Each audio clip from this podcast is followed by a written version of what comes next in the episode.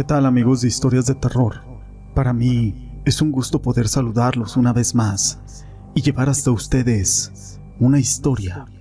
Si algo caracteriza a México es la gran variedad de leyendas que escuchamos desde que somos niños y que pasan de voz en voz, sobre todo en fechas cercanas al Día de Muertos, donde las almas deambulan en las ofrendas. Esta época pasa una vez al año y nosotros siempre tenemos la mejor leyenda para contar. Las historias de nahuales es probablemente una de las más antiguas que existan en México.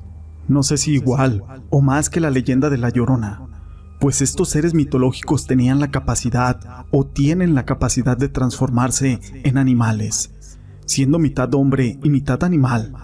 Pero todo esto no es importante sin una historia. Mi nombre es José Llamas y te presento la sombra del corredor urbano Hace algunos días venía yo circulando por el ya famoso corredor urbano. Venía en mi camioneta, serían las 2 de la mañana. Manejaba con mucha precaución. Yo regresaba de un convivio. No había bebido alcohol. Yo venía de Madero a Altamira. Oía la música. Es obvio que por la mente de una mujer pasan muchas ideas, como si se me poncha una llanta o algún desperfecto a mi camioneta. ¿Quién podría auxiliarme en ese tramo tan solitario? Y más a altas horas de la madrugada. Mis sentidos venían bien alerta. Al tomar una curva, disminuí la velocidad para prevenir una volcadura. De pronto sentí una fuerza extraña que me jaló el volante, haciéndome que me saliera de la vía del rodamiento. Dando algunos tumbos en mi camioneta, se detuvo en unos arbustos. Al salir de la carretera, quise regresar, pero mi camioneta ya no avanzaba, así que me bajé a investigar pero tenía una llanta reventada. Traté de mirar hacia todos lados con la esperanza de que algún automovilista pasara y me auxiliara, pero solo reinaba la oscuridad de la noche. Así que me comenzó a entrar un poco de temor. Estaba sola en esa carretera y peor, sin saber qué hacer. Traté de tener calma y esperar a que pasara alguien que me apoyara.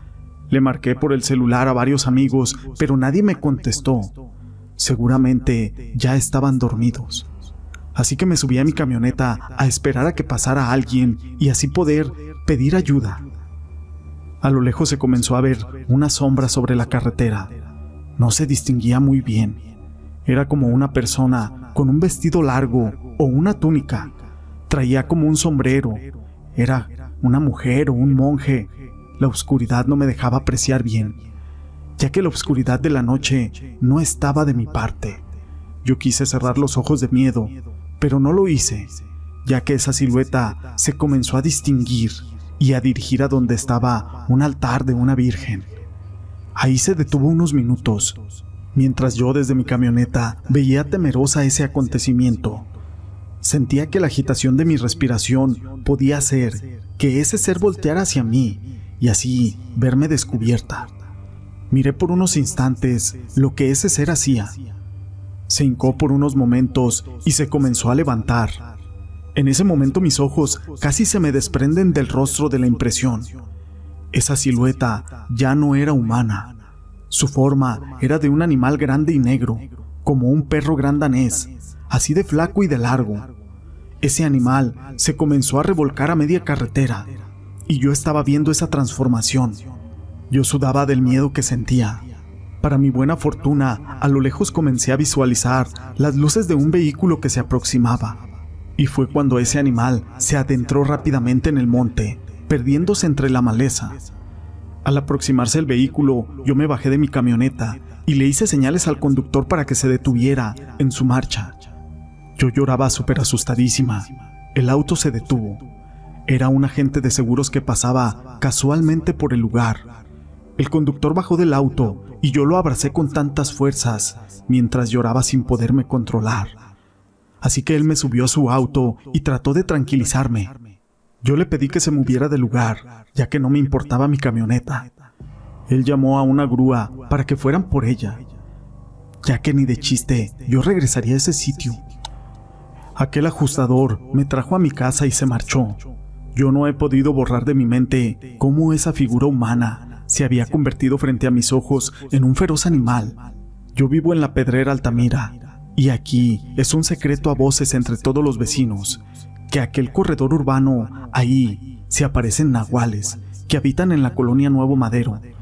Y también se aparece mucho la silueta o almas de tanta pobre gente que ahí ha perdido la vida en ese tramo de la muerte. Ya famoso, aquel corredor urbano. Gracias por leer mi relato. Atentamente, Luisa, de la Pedrera Altamira, Tamaulipas.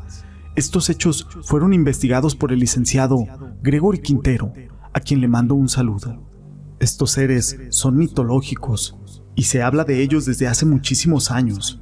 Se dice que las personas que hacen este tipo de conversiones son brujos y que son tan fuertes que solo basta con desear convertirse en animal y que en ese momento se transforman.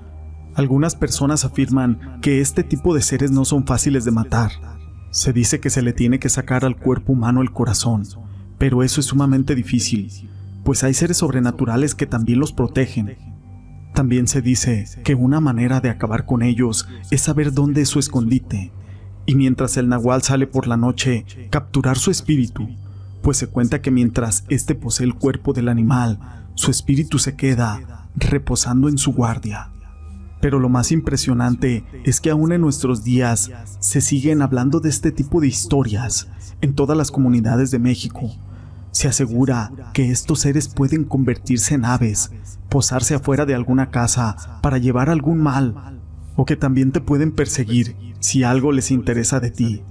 Todas estas historias sobre ellos varían de acuerdo a las creencias y la religión de cada pueblo, pero los nahuales siguen siendo parte de nuestra cultura. En la actualidad hay personas que han captado a individuos que dicen ser nahuales, puesto que tienen características de un animal. Caminan, gruñen o se comportan como tal. Incluso se desplazan rápidamente en las cuatro extremidades. Sin embargo, sigue siendo todo un misterio la forma en que actúan y se comportan y sobre todo, de dónde obtienen este poder. Algunos dicen que solamente lo pueden hacer a través de un pacto con el mal, pero esto solo es un rumor. Esta historia la quise compartir con ustedes. Si les ha gustado, déjenme su pulgar arriba. No olviden en dejar sus comentarios. Y recuerden, pueden mandarnos sus leyendas o sus historias de terror que les hayan pasado vía WhatsApp, ya sea a través de audio o escrita. También tenemos el contacto a través de Facebook de nuestra página oficial Historias de Terror HDT. También nos pueden seguir a través de Spotify. A todos ustedes, gracias por ser parte de este canal.